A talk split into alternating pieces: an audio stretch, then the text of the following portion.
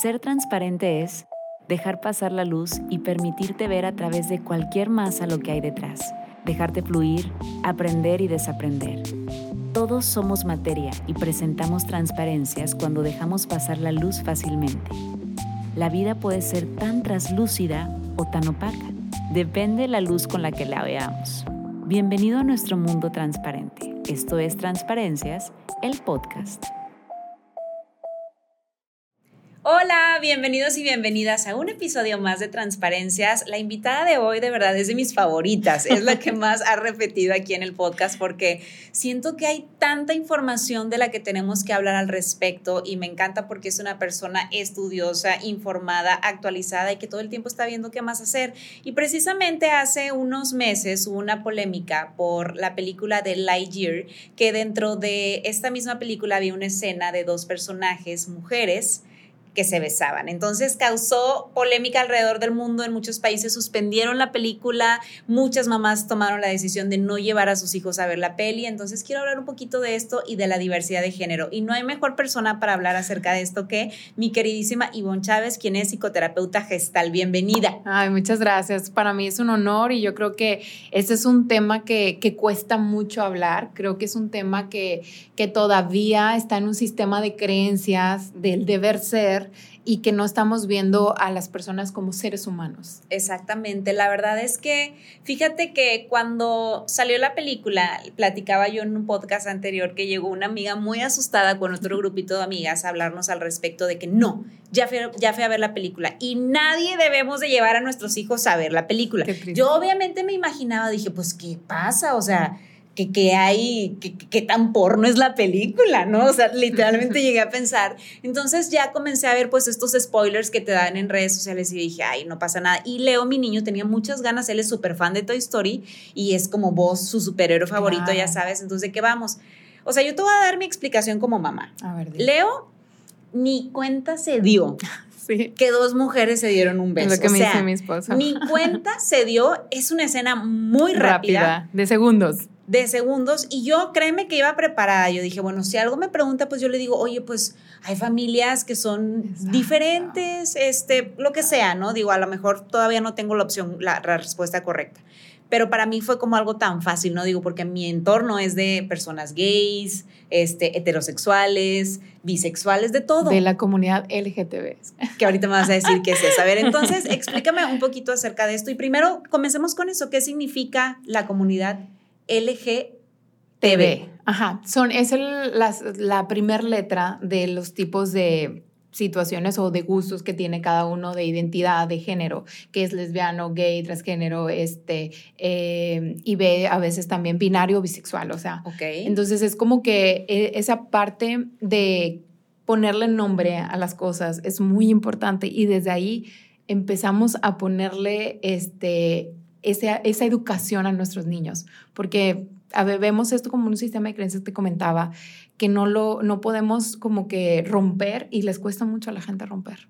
Qué difícil. Empecemos por cosas tan sencillas, Ivonne, que creo que no sé si hemos hablado acerca de esto, pero cuando le decimos pipí al pene, simple y sencillamente. Desde ahí, la sexualidad se tiene que enseñar desde que son unos bebés, desde que nacen es llamarle a las cosas como son. O sea, yo tengo un bebé y él está aprendiendo que tiene un pene y que tiene testículos. Y cuando lo estoy cambiando su pañal, le voy diciendo, este es tu pene, te estoy limpiando tu pene, tus testículos, tu ano, las cosas como son. Entonces digo, ahorita es un bebé y cuando voy al baño yo voy a eh, este, hablar un poquito más de lo personal. este, cuando yo voy al baño, pues obvio que es mi, mi, mi pegostle, entonces está pegado a mí y va conmigo al baño. Y empieza como que a señalarme de que le dije, sí, yo no tengo pene. Y se señala él. Y yo, tú sí tienes pene. Yo tengo vulva. O sea, para empezar, se llama vulva, no se llama vagina. Vagina es algo, es otra parte del cuerpo que lo que está exterior se llama vulva. Qué impacto y qué fuerte. y, y, cuesta, digo, no sé si a ti te cuesta, porque por ejemplo, recientemente leo, yo andaba en mis días.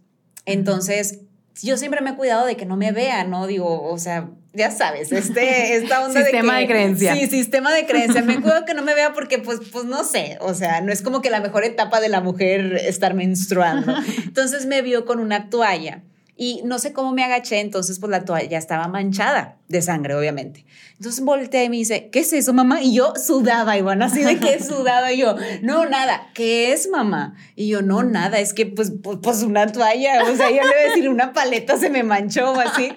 Oye, total, le dije, mira, pasa que ciertos días al mes a la mujer le llega algo que se llama menstruación, le sale sangre. ¿Y por qué le sale sangre? Y yo, es que es un proceso que tenemos que pasar para poder tener bebés y es un proceso natural de la mujer. Si no nos pasa esto, no podríamos tener bebé. Y empieza él, ah, ok, entonces si a ti no te hubiera pasado esto, yo no hubiera podido llegar. Y yo, exactamente. Entonces, ya, hasta ahí ya no tuvo más preguntas, pero bueno, al menos no le mentí. Exacto. Y le dije las cosas como es que Eso es, eso es el problema, de que a veces estamos con ese sistema de creencia y empezamos a crear historias inadecuadas, una, o damos feria de más.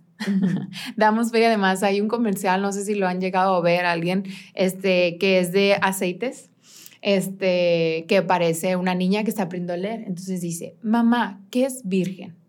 Y llega la mamá así. Ay, caray, sudando se ve la mamá y pues le da medio la explicación y algo. Y al final hace la pregunta, ¿por qué me preguntas eso? Es que aquí dice aceite de oliva extra virgen.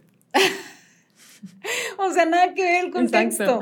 Nada que ver. Exacto. Entonces, bueno, aquí va una sugerencia primero. Para cuando em, empiecen con preguntas incómodas de hablando de sexualidad, primero preguntemos, ¿y de dónde lo has escuchado? ¿Tú qué crees que sea? Ahí yo voy a partir. A mí me pasó con cuando estaba embarazada, llega una niña, me dice, oye, ¿cómo llegó el bebé ahí? Pues claro que no le voy a explicar una porque no me compete y además eso también este, requiere otro contexto. Y le pregunté, ¿y de dónde crees? Pues es que lo deseaste con tanto amor, con tanto amor que llegó. Y pues sí, es la verdad. Yo lo deseé con tanto amor. Claro que no le dije cómo se hizo, más sí le dije cómo, cómo, porque yo primero decía tenerlo con tanto amor a mi hijo. Wow. ¿Sí? Entonces desde ahí partimos y necesitamos cuidar esa parte de ponerle nombre a las cosas. Y eso es lo que vamos a ayudarles a las personas para que entiendan cómo podemos aceptar esta comunidad LGTB, que yo creo que eh, cada vez me voy yo relacionando más con, eh, con, las personas que tienen una identidad de género diferente a la, a la, que soy yo, que tienen gustos diferentes a las que soy yo.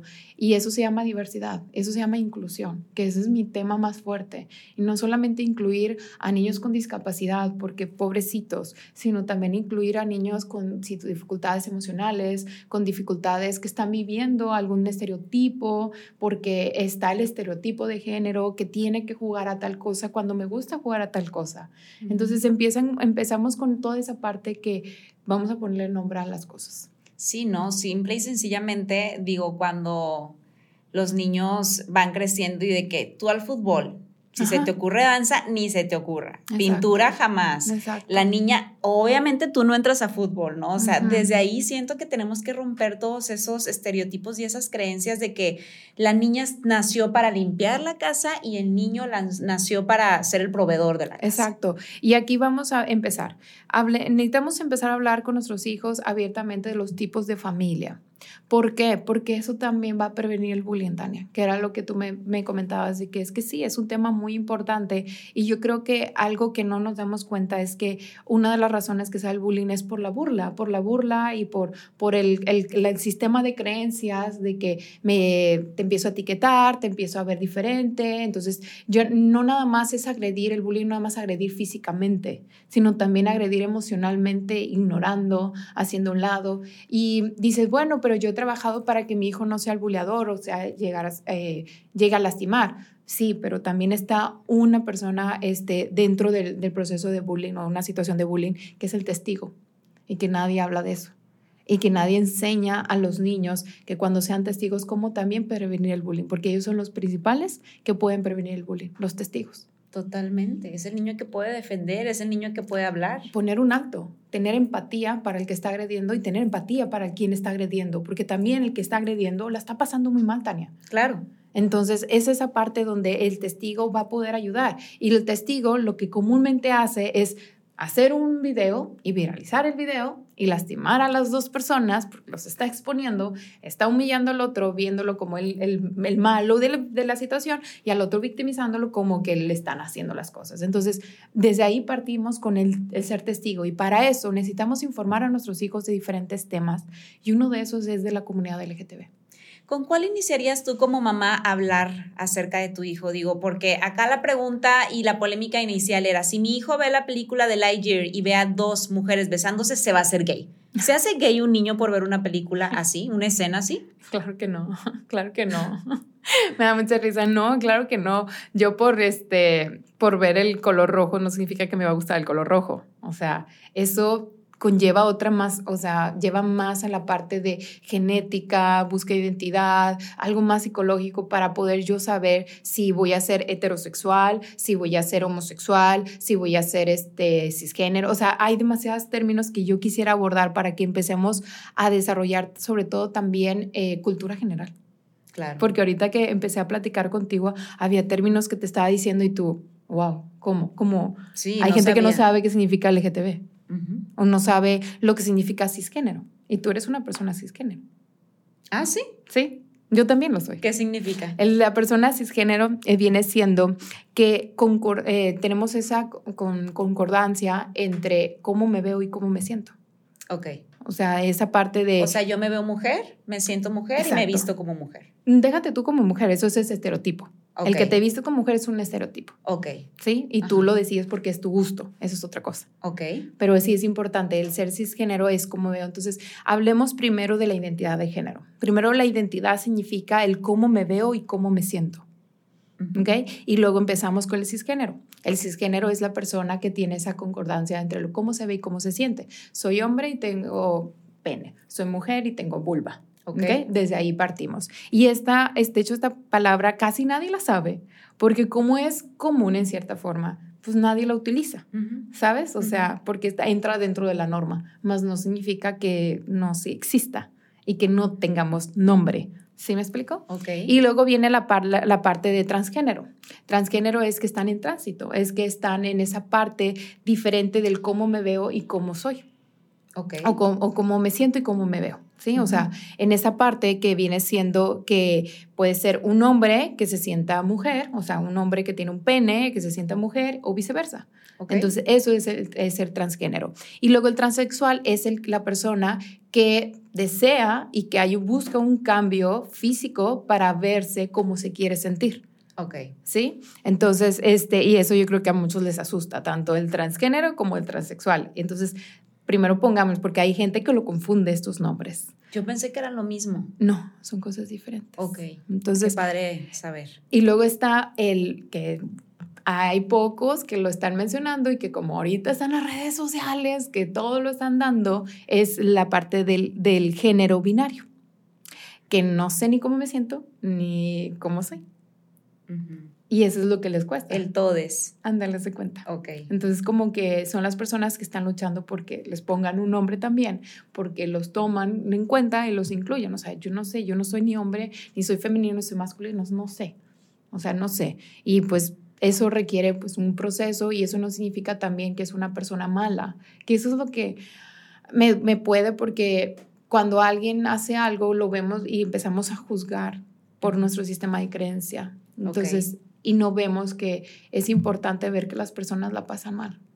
Hay gente que la pasa mal. Entonces necesitamos ser empáticos y ayudar a nuestros hijos a desarrollar esa parte de empatía, que es lo que te digo, desde ahí empezamos a prevenir el bullying. Claro que es un tema muy largo y que podemos hablarlo en otro, en otro capítulo, pero sí es muy importante tomar en cuenta que esto sí es muy fuerte y más eh, pues las personas que han estado matando. Exactamente, por eso, simple y sencillamente porque no hay una educación acerca de eso. Entonces, como mamá, yo partiría de enseñarle a mis hijos la diversidad que hay. Exacto. Simple y sencillamente. ¿Tú recomiendas alguna edad en específico? O, o, no, digo, porque por ejemplo Leo a los cinco años yo lo veo tan receptor de todo y que tiene muchas preguntas. Ahorita me hace pregunta de cada cosita. ¿Y por qué el agua? ¿Y cómo salió el agua? ¿Pero por qué el agua? ¿Pero cómo llegó? ¿Sabes? Entonces, no dudo que en algún momento dentro de mi círculo vea a dos amigos dándose un beso. Yo creo que es sobre todo cuando... Eh, podemos em- empezar a hablar del tema y sobre todo si está mi círculo, alguien de mi círculo está relacionado a eso, como que hablar de ese tema. Como que pasó, no sé, tú, un amigo, tus amigos se, se dieron un beso y volteé a ver y, ah, bueno, es que ellos se gustan. Pero aquí este- está bien chistoso, Tania, porque yo te preguntaría, o al chico que está aquí, les preguntaría, ¿cuándo se dieron ustedes cuenta que son este cisgénero y, y ahí va la otra parte, este heterosexual? No, pues no, yo le puse nombre mucho tiempo después, Exacto, adulta. Pero porque es algo natural. Exacto. Entonces, eso es lo que buscamos, o sea, los, los psicólogos que veamos eh, que somos inclusivos, que veamos las cosas de manera natural, claro que no lastima, porque entra la otra parte, ay, bueno, Ivonne, pues entonces si aceptamos a los gays, vamos a aceptar al- a los pedófilos. No confundamos, porque realmente los pedófilos agreden o llegan a lastimar a una segunda persona.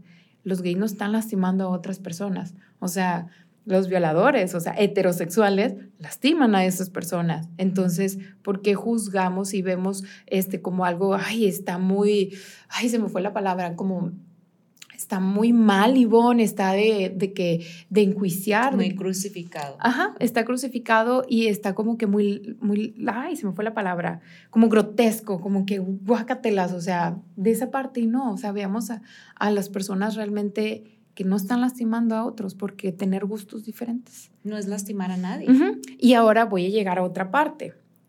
Se va a definir, o sea, esa parte de, de identidad de género este, se va a ir, definiendo más adelante, porque también tomemos en cuenta que ahí está el sexo biológico. El sexo biológico es de cuando nacemos nosotros. El sexo biológico viene siendo de cuando nacemos, el ponerle nombre a los genitales. O sea, desde ahí empezamos a partir. Y uno la verdad no nace con su identidad de género ni nace con una orientación de deseo, que ahí va el otro tema. La orientación de deseo es diferente, es lo que me atrae, o sea, lo que hace que palpite mi corazón, que, que me llega a gustar, o sea, y eso, eh, la- la- lo que es la orientación de deseo, se va a dar en la adolescencia.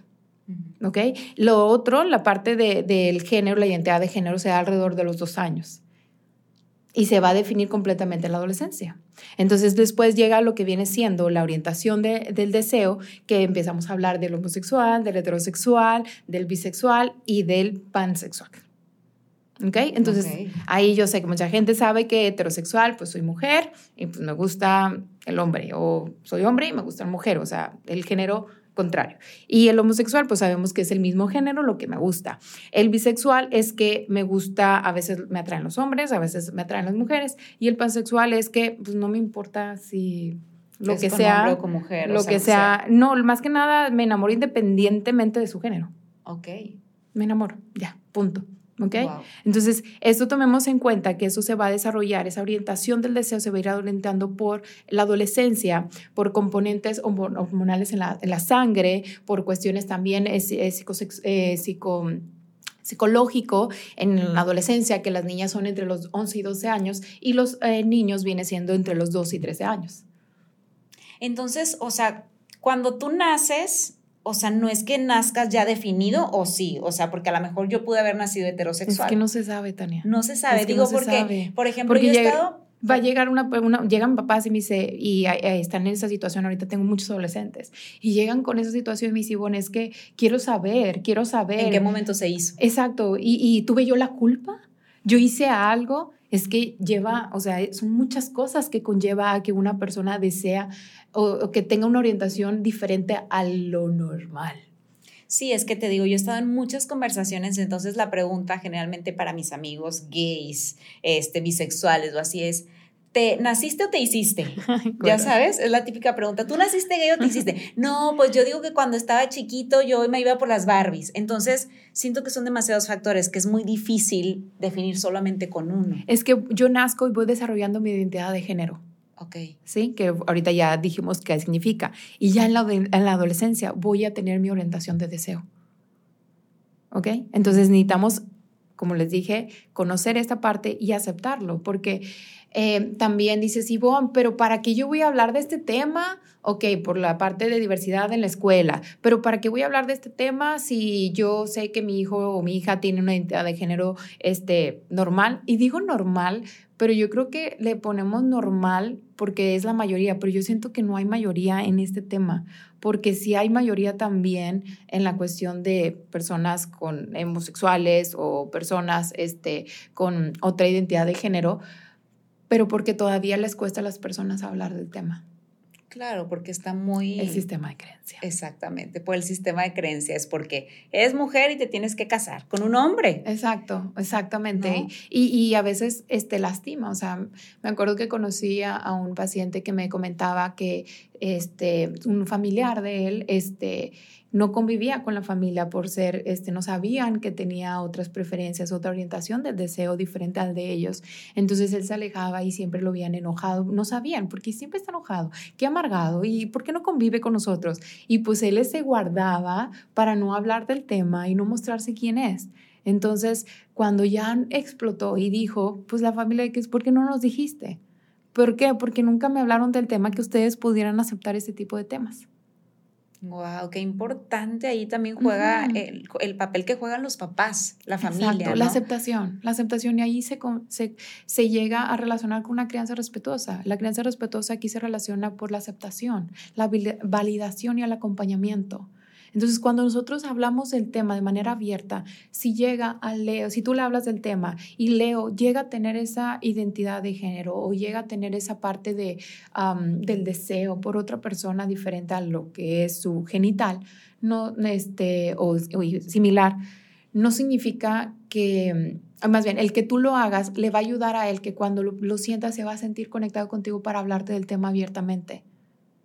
Sí, exactamente. Pero si en cambio ahorita Leo, por ejemplo, me escuchara que veo a dos personas del mismo género decir, ay, guácala, ay, qué asco, ay, se besan. Y él, si él llega a decidir ser homosexual, jamás lo va a hablar conmigo. Exactamente. Jamás lo va a hablar conmigo. Y eso es una razón por la cual hay demasiados suicidios. Exactamente. De personas homosexuales, no porque sean homosexuales. Mira, me puse chinita. o sea, me pongo chinita, o sea, yo totalmente coincido contigo. Creo que hay suicidios porque no tienen el, acompañamiento, ¿no? Una red de apoyo, no la tienen. No la tienen, no tienen la validación. Y ahí es una, por una crianza autoritaria, por una, un estereotipo, por una parte de un sistema de creencia muy fuerte que es difícil para la gente romper. Y, y cada vez es más, es más abierto y para la gente de verdad, yo por ejemplo agradezco a las mujeres que decidieron traer pantalones y cabalgar y usar un caballo o sea, también. benditas ellas, las amo. Soy fan de los jeans y de las botas vaqueras. Bueno, sin ellas no hubiéramos podido usar eso. ¿Por qué? Porque ese era un estereotipo. Y ahora hablemos acerca de eso, de los estereotipos de género. Okay. Que empezamos a decir, el estereotipo de género es el hecho de que como eres niña, vas a, vas a jugar con las muñecas. Y como eres este niño, vas a jugar con este tal cosa. Y no, de verdad, yo a mi hijo, yo le estoy enseñando a jugar con una muñeca porque el enseñarle a jugar con la muñeca va a poder tener empatía, va a empezar a tener el rol de un papá. Le estoy enseñando a mi hijo a utilizar diferentes colores y él usa una cuchara. No, no sé, visto mi Instagram que mi hijo siempre trae su objeto transicional, es una cuchara. Y a, mi esposo y a mí nos vale cualquier cuchara que sea y a veces agarra una rosa. Y pues es otra, otra parte del sistema de creencias sería que no use, no use el, el, la cuchara rosa, tírala, tírala, elimínala. Sí, escóndele la muñeca, escóndele la Barbie, este, que no vea la película de princesas. Leo ama ver películas de princesas de Disney, así como ama Cars y ama Buzz Lightyear y todo. O sea, digo, yo jamás se lo he prohibido. Exacto. Y bueno, y en esta parte empieza el estereotipo, entonces eh, está lo que está permitido y lo que está prohibido y los niños no les damos la oportunidad de poder conocer esa parte, de esa aceptación. O sea, acabo de ver, no me acuerdo quién, ah, creo que Carolina en su Instagram este, subió un, un reel de una niña que quería fuerza raparse una parte de su cabello y que le decía a la mamá, no, porque se van a burlar de ti y es que yo quiero. Y, y cómo a veces limitamos esa parte de, no, y la vemos como terquedad, y no vemos como esa parte de que es que es lo que a mí me gusta déjame a mí experimentar. Claro, no nos vemos al extremo de que déjame experimentar y caminando en la orilla del río, ¿verdad? Sí, no. O sea, eh, que a veces los papás dicen, ah, bueno, bueno, entonces lo voy a dejar qué? Que se tire de un barranco. No, pero hay cosas que necesitan ir identificando y pues por eso les recomiendo ir con un terapeuta o con un psicólogo experto en desarrollo y crianza respetuosa para que los asesore, para que los acompañe, porque me queda claro que los niños no nacieron con un manual debajo del brazo. Entonces, ¿cómo yo voy a poder identificar si mi hijo va a tener algún, alguna diferencia, o sea, con homosexualidad o va a ser este, diferente identidad de género? ¿Cómo yo voy a poder ayudarlo? Pues es primero aceptándolo, acompañándolo y que explicando una crianza respetuosa. Entonces, si yo tengo una orientación profesional de alguien actualizado, voy a poder hacer. Porque luego me llegan, Tania, con este, situaciones de que pensando que voy a hacer una terapia de conversión. Dios de mi vida. o sea, por favor, no, no, o sea, todavía existe. Hay países que hacen eso. Hay países que todavía hacen eso y eso es muy fuerte. O sea, para convertirlo en lo que debería de ser. Exacto. Ay, Dios mío. Exacto, y claro que hay algunas cuestiones, eh, nada más de cuando estuve investigando todo este tema, Tania, porque para mí es muy importante ser asertiva en toda esta información, encontré videos de, de cómo de cómo hacían esas, esas este, terapias de conversión con electroshock, que los ponían, o sea, de hecho, la homosexualidad era un trastorno dentro del DSM, lo ponían como un, alguna enfermedad mental. El DSM, para que no sepa qué significa, nosotros los psicólogos utilizamos un libro para poder ubicar que todos estamos ahí en cierta parte, de decir, ah, tienes trastorno de ansiedad no generalizado, generalizado, o tienes trastorno del espectro autista, o tienes trastorno de tal, tal aprendizaje. Entonces, antes era la homosexualidad. Era un trastorno. Era una enfermedad mental. Wow. Entonces, eso estamos hablando más de 30, 40 años, sino que 50, este, pues sí fue, o sea, al principio que donde tenían la homosexualidad como una, este, un problema de salud mental y por eso hacían ese tipo de terapias que algunos todavía creen en ello y que piensan que va a ser, pues sí, yo sé que algunos papás dicen, es que yo no quiero que sufra, quiero que, que se realice y tenga una familia, pero ¿quién te dijo que tener una, una pareja del mismo género, el mismo, está, no, va, pues, no vas a poder tener una familia, como ahorita me mencionabas, Ricky Martin? Claro, Ricky Martin, digo que... me encanta. Criticadísimo fue porque él decidió rentar un vientre y tener un bebé, dos bebés, y ahorita creo que tiene tres, dos niños y una niña. Y entonces fue muy criticado porque la gente le decía, es que como tú eres gay y tienes una pareja homosexual, pues tus hijos van a nacer siendo así. ¿Ellos qué culpa tienen? ¿Realmente unos niños en ese entorno también podrían volverse gays? No, no, para nada. ¿No? O sea, no. O sea, como, como lo dije, tiene muchas cuestiones que va a llegar a ser una persona. No porque comas dulce vas a convertirte en una diabética también tiene una cuestión genética que pudiera ser activar o desactivar. ¿Y cómo vivo? Pero es que yo no quiero que vaya a ser homosexual. Bueno, pues ve a terapia. Necesitas trabajarlo porque, si estás teniendo homofobia, o sea, miedo a que otra persona desee a alguien diferente a lo que tú crees, ve a terapia. Porque algo te está despertando y, y está lastimándote a ti y a la sociedad. Sí, y sobre todo termina lastimando también a la gente que quieres. Hablábamos también antes de entrar que había un caso muy sonado y ahorita me resonó muchísimo. Ya ves que Ben Affleck se acaba de casar otra vez con J-Lo. Entonces sus niñas no lo se acaban de casar. hombre, no, es Dijo J-Lo, el amor es paciente, 20 años paciente. Y yo, tengo esperanza. tengo esperanza. Ya, yo te lo dije, yo te lo dije. Oye, bueno, total, las niñas tienen niñas de la misma edad, como 13, 14 años. Entonces, ahorita también han sido súper criticadas que si son novias, que se visten que parecen niños, se visten con pantalones aguados y blazers así grandotes, se cortaban el pelo así chiquito. Y también, por ejemplo, la hija de Angelina Jolie, ¿no? Esta. yo, no me acuerdo cómo se llama la niña, pero bueno, que también dicen que es lesbiana porque no se viste como debería. Ay, es que eso es, eso es dentro del estereotipo de género. Eso es un estereotipo de género. No por yo este, usar pantalones, no maquillarme, significa que yo no soy heterosexual o que no soy cisgénero. Sí, o sea, tenemos una, alguien persona que así lo mencionó, me acuerdo en una fiesta que dijo, es que pues yo parezco vato, o sea, me veo como vato porque no me gusta vestirme como vestido, no me gusta maquillarme, me cuesta hacer eso, pero no significa que vaya a identificar, eh, tener esa orientación de deseo por alguien de diferente o de su mismo sexo. O sea, empezamos con esos estereotipos, con esa parte de, de qué tanto me gusta, de, de, qué tanto me cuesta poder aceptar esa cuestión.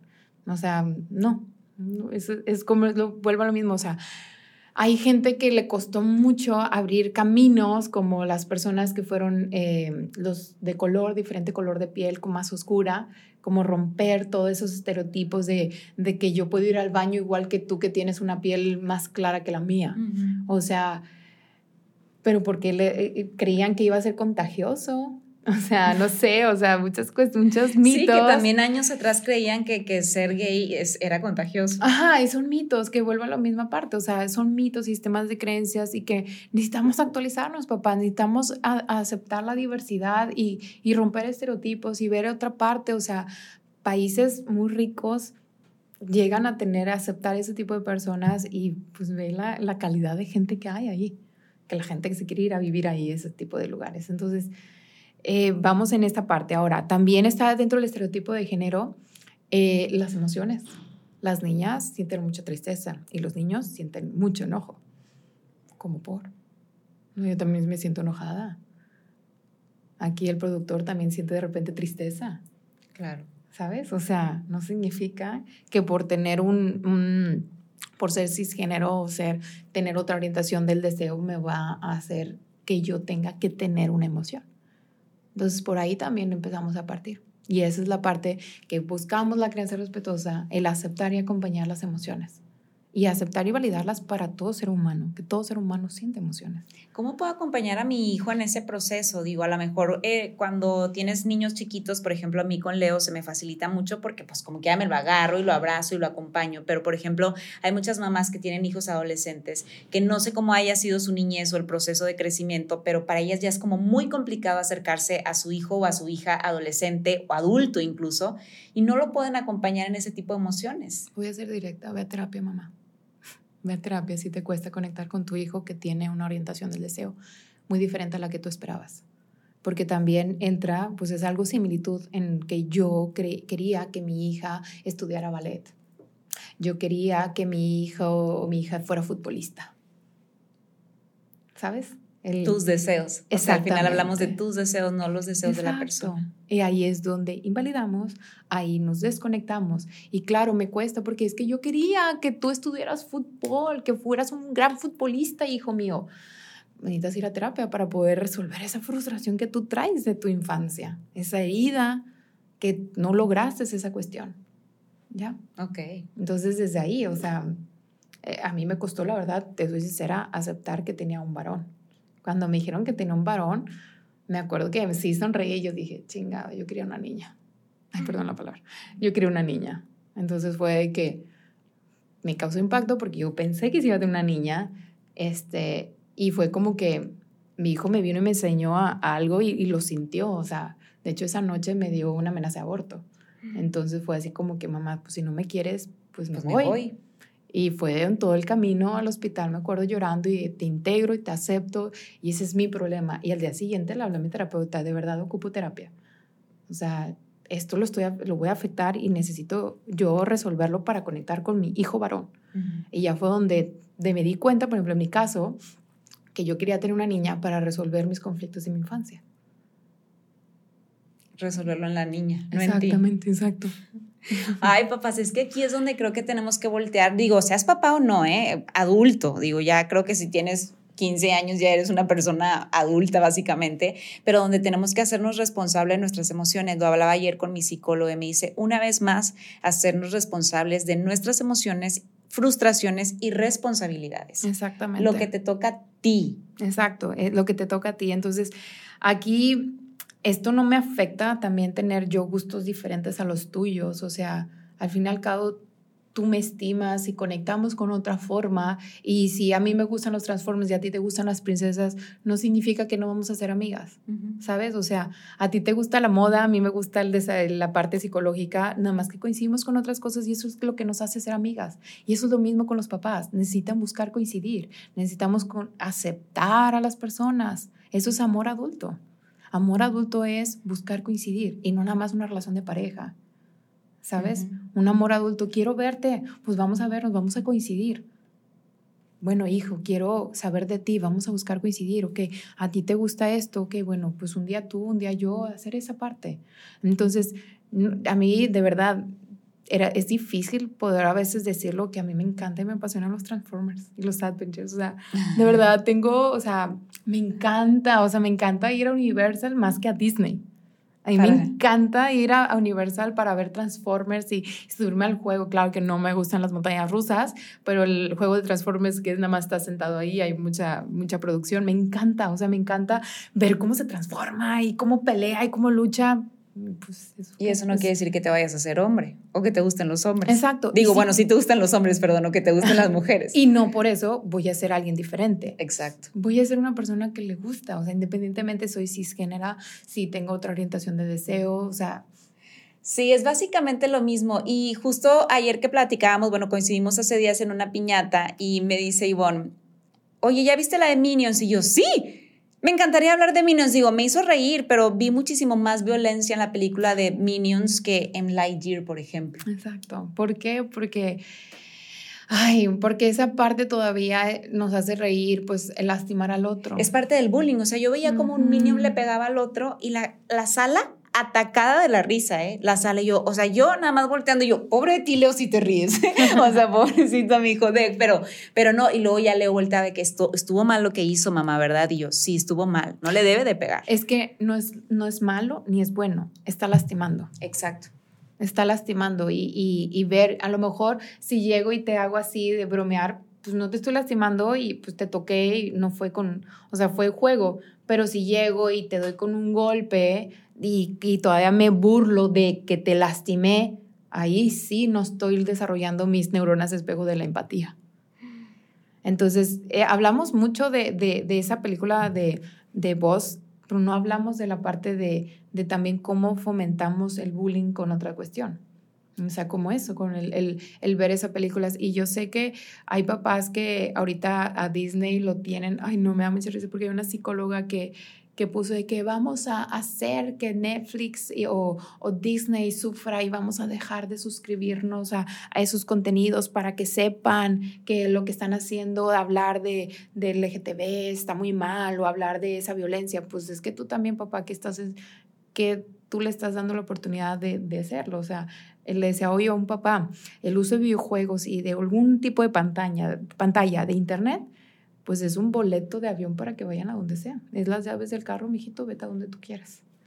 Entonces, esto debe ser como una herramienta, un acompañamiento y como usarlo como una oportunidad. O sea, si mi hijo estuviera más grande, yo lo usaría como una oportunidad para enseñarle los tipos de familia. Mira, ellos tienen, si se hubiera dado cuenta, porque a veces, como tú dijiste, el niño estaba viendo Buzz Lightyear y se, se ve en chiquito. De hecho, mi marido le decía, vamos a ver Buzz Lightyear, por favor, vamos a dejar al niño donde sea, o ayúdame, quiero ver la película. Y a mí dice, Ivonne, dura un segundo, o sea, nada, ¿para qué quieres ver? Y yo es que quiero saber, eso no es nada, como tú lo dijiste al principio, no dura nada, entonces el niño si al igual no le interesa, va a llegar un momento que va a interesarle o que va a empezar a ver, tengo una, un paciente que su tío pues es gay y no significa que pues para empezar vaya a ser gay y me decía la mamá, es que ¿cómo le explico?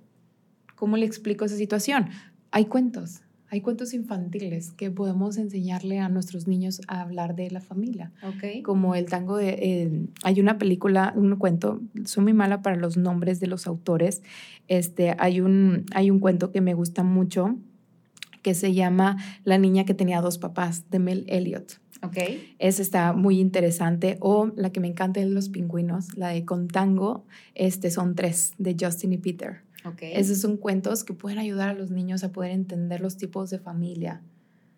Y, les va a ayudar, o sea, les va, les va a ayudar a entender esa situación. Claro, me encanta. Anótenlos, anótenlos, porque yo creo que es necesario. O sea, ahorita más allá de que mi hijo se convierta en tal cosa o lo que sea, yo creo que debemos acompañarlos muchísimo en sus emociones. O sea, no darlos o sea, no, no, no ignorarlos, o sea, porque ahorita creemos que están muy chiquitos o muy grandes o muy adultos o muy adolescentes y que no entienden. Por eso, si no saben y quieren hacerlo mejor, busquen personas actualizadas dentro de una crianza respetuosa que se está actualizando. Yo me sigo actualizando. La otra semana suspendí agenda porque me voy a dedicar a estudiar una metodología para, los, para aulas resilientes de Conscious Discipline. Entonces me sigo actualizando. Fue mi regalo de hecho cumpleaños. Mi marido de que, quieres regalar cumpleaños yo, a la escuela. Quiero ir a estudiar este curso. O sea, fue de que ok, qué rara, en vez de una bolsa, unos zapatos, no, quiero ir a, estudiar más. Qué padre, qué es padre. Es muy importante esa parte. Sí, ¿qué, qué más se nos está yendo? Eh, hablar de, de, yo sé que algunos psicólogos o alguna cuestión que conoce el DS me va a decir, Ivonne, pero si hay un trastorno que se llama disforia de género. Mm, este, estamos hablando igual de esa parte, de que si es un trastorno mental porque está en el DSM, es una, un problema de salud mental. No, es que la gente no sabe que eso es un trastorno, una situación que son personas que no se sienten aceptadas por su comunidad, por su red, no tienen una red de apoyo.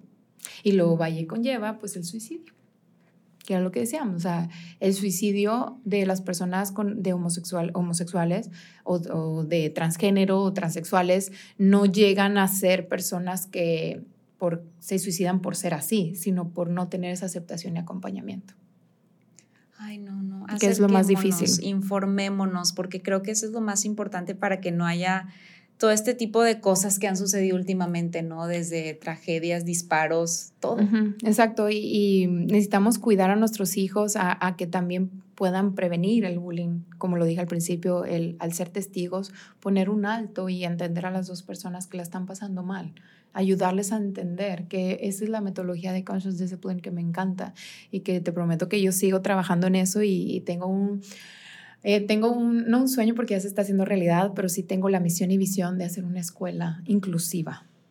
O sea, y hablar inclusivo no significa con niños con discapacidad, sino aceptar a los niños, tolerar, entender su proceso de aprendizaje y de su vida.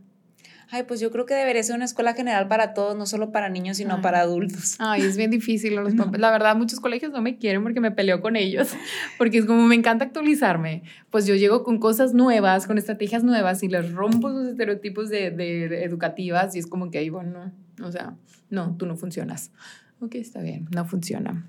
Pues definitivamente necesitamos más personas como tú que rompan estereotipos. Digo, cuando iniciábamos el podcast le dije, Ivonne, eh, o sea, quiero que sea un tema que rompa estereotipos. O sea, yo no soy la mamá ni que me ofendo, ni, ni que me asusto, ni, o sea, nada, quiero ser una mamá actualizada. O sea, quiero ser simple y sencillamente una mamá que mi hijo tenga la confianza de acercarse a mí a cualquier hora del día a contarme cualquier cosa. Me, me comentaban ahorita unos papás, Ivonne, es que ¿por qué no entiende por qué hace eso? Y, les voy a decir, a ver, voy a poner el ejemplo de una pareja. Si tú, tu pareja, la pasaron muy mal, discutieron y algo, y luego van a ver una película y te dice, oye, Tania, mi amor, ¿me traes unas palomitas? ¿Se las vas a traer? Pues eh, seguramente la pareja no, no se las va a llevar. Exactamente, porque trae el resentimiento. Pero si conectaron, fueron al cine, estuvieron súper padre y luego llegan a ver una serie, oye, mi amor, ¿me traes unas palomitas? Claro, te las traigo, sin problema, porque conectaron. Si yo quiero que mi hijo me cuente cosas, si yo quiero que mi hijo tenga responsabilidades, si yo quiero que mi hijo aprenda a colaborar en casa, si yo quiero que eh, implementar la crianza respetuosa, y necesito lo primero, lo más básico es conectar una escuela me decía, le, le es que te tienes que ganar al niño. Me decía, no, él me tiene que ganar a mí. Ay, ay, Dios mío. No, ya empezamos. ¿Cómo, ¿Cómo le explico a esta persona que los niños se ganan y que les necesitan, no, no es ganarse al niño, es conectar con el niño. O sea, necesitamos conectar. Entonces, de ahí es cuando yo, con, si yo conecto con mi hijo y entiendo la aceptación desde sus emociones, desde sus gustos, sea el que sea, este, y pongo límites respetuosos donde lo voy enseñando con estrategias, con habilidades a tener límites, yo voy a poder ayudar a mi hijo a que conecte conmigo y me pueda contar hasta lo que no le hicieron y tenga esa parte, la apertura. No vamos a ser amigos, vamos a hacer ese acompañamiento, esa aceptación, porque el papá es el que va a poner límites, un amigo no te pone límites, son cosas muy diferentes. Si yo quiero que mi hijo, yo voy a ser amigo de él para que venga y me cuente cosas, yo necesito primero conectar con mi hijo, poniendo límites claros y enseñándolo y redirigiendo a hacer las cosas de manera diferente y asertivas, donde no me daña a mí y no daña al otro. Totalmente, Ivonne. Pues siempre me dejas con la piel chinita y pensando y reflexionando tantas cosas, cosa que me encanta. Y para cerrar este tema, justo también lo platicábamos tú y yo, ¿qué puede impactar más a un niño? Que vea una escena de una película violenta, gay, lésbica, o ver a sus papás peleando toda la noche, ofendiéndose, gritándose, faltándose el respeto. Ay, creo que la segunda es muy obvio. Totalmente, es demasiado violento lo otro. O sea, el ver a dos personas que se dan un beso de su mismo eh, género, o sea, de la parte homosexual o heterosexual, pues son personas que se aman. Son personas que se aman y, y, las personas que se aman se dan un beso. O sea, hay mamás que le dan a sus bebés besos en la boca y eso no es que lo voy a traumar. O sea, no. O sea, solamente es porque se aman. Solamente a personas selectivas voy a darle así ese beso. Pues ahí les dejo la semillita para reflexionar en vez de alardearnos tanto porque vemos este tipo de escenas. Mejor volteemos a ver hacia adentro. ¿Qué estamos haciendo como papás, como amigos? ¿Cómo trataste al mesero? Eh, ándale, exacto. ¿Cómo le hablaste al del teléfono? Que al que vas en el tráfico. ¿Cómo te me metes? Que eres un... Y, le pintamos el dedo. Claro, yo la verdad eso a mí, yo estoy trabajando en ello, yo lo acepto, lo estoy trabajando en ello y, y ya mi hijo es muy receptivo, entonces me metió alguien y, em, dije una mala palabra y yo dije, respiré y dije, la de estar pasando mal, tiene mucha prisa y se le están quemando los frijoles. Seguramente. Ay, no. Es muy importante y utilizar e, esas situaciones como la película o como ven una situación de la calle, también alguien peleando, como utilizarla como una herramienta de poder enseñar a mi hijo a hacer más cosas, como también la película de Red si supieras también, o sea, mi comunidad de amigas para mí fue de que, es que cómo, ¿cómo le voy a explicar a mi niño de cinco años la, la menstruación? Muchos niños ni se dieron cuenta no, Leo de eso no se dio cuenta. Hasta que me vio a mí. Exacto, exacto. Entonces, a veces, como dije, damos feria de más. Entonces, y, y por qué no usar también las películas como enseñanza de, de la diversidad, de también de las, de las emociones, de también de, de, de cuidarnos del bullying, como La Bella y la Bestia. Acabo de ver a una psicóloga que me encanta, este, ni una palmadita, me encanta ella, de que hablaba, eh, explicó la película de La Bella, de ¿por qué la bella sigue con el agresor? Después de que lo humilló, lo cura.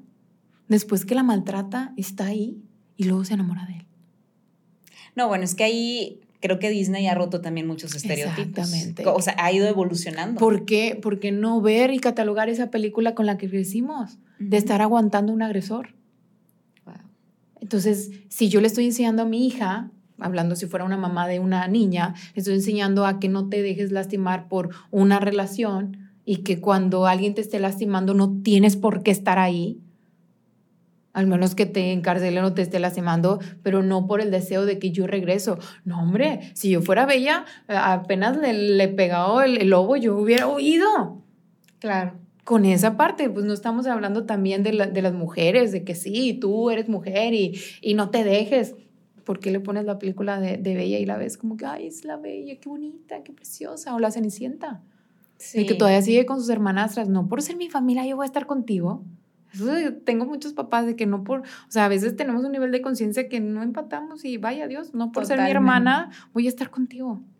Pues mira, yo de momento le aplaudo a Disney y a Netflix, aunque muchos se me echen encima. O sea, creo que están rompiendo todos estos estereotipos con los que crecimos de machismo, de, de mm, la mujer sumisa y demás. Y ahorita pues estamos abriendo los panoramas de una realidad que siempre ha existido, pero de la que poco se habla. Que podemos romper paradigmas y podemos romper todo ese linaje que también traemos. Totalmente. Ivonne, por favor, compárteme tus redes sociales y dónde pueden hacer consulta para que vayan contigo. Vayan con ella. Me encanta.